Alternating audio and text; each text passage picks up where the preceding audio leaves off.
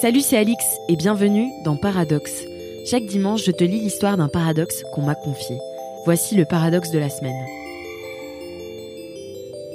Salut toi, j'ai quelque chose à te dire. Je suis une tarte en orthographe. Pas une tarte aux framboises qu'on excuserait d'être trop sucrée.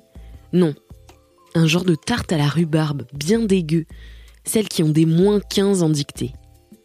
Pourtant, les tartes, eh ben j'aime bien les faire. Tu l'as compris, j'utilise cette métaphore beaucoup trop longue pour te dire que malgré ce complexe de l'orthographe contre lequel je lutte encore, j'aime écrire. Aujourd'hui j'ai 25 ans et ça ne fait que deux ans que je m'autorise à le faire. Je n'ai pas découvert ce paradoxe, c'est la société qui me l'a imposé et j'ai décidé de l'ignorer. L'envie d'écrire a toujours été là, mais je n'avais jusque-là pas trouvé d'oreilles attentives pour m'aiguiller dans cette voie avant que je comprenne que mon premier public, c'était moi.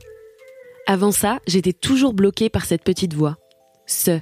CE ou SE J'espère avec ou sans S Ça sert à rien de me relire de toute façon, il en restera toujours.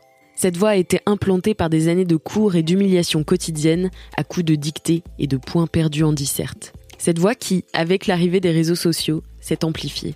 Combien de commentaires sous le mien pour me décrédibiliser en public parce que l'heure ne prend pas de S si c'est l'heure née?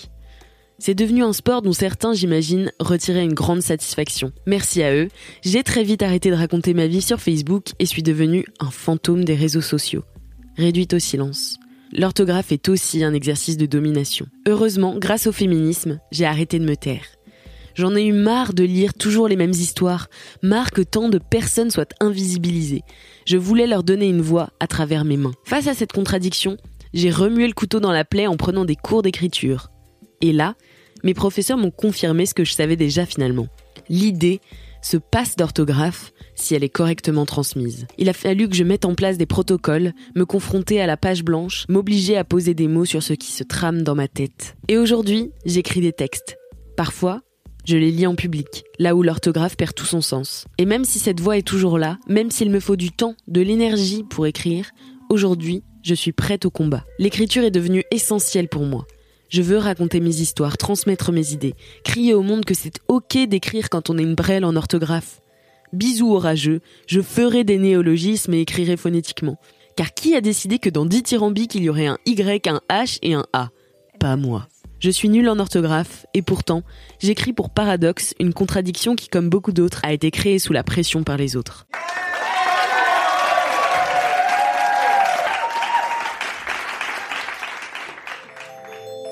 Toi aussi t'es imparfaite Toi aussi t'es nuancée et t'as des contradictions Alors envoie-moi ton ou tes paradoxes à podcast at mademoiselle.com.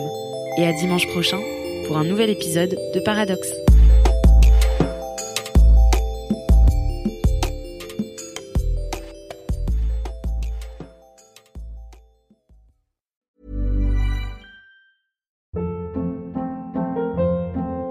Hold up. What was that? Boring. No flavor. That was as bad as those leftovers you ate all week. Kiki Palmer here, and it's time to say hello to something fresh and guilt-free. Hello Fresh. Jazz up dinner with pecan-crusted chicken or garlic butter shrimp scampi. Now that's music to my mouth. Hello Fresh. Let's get this dinner party started. Discover all the delicious possibilities at hellofresh.com.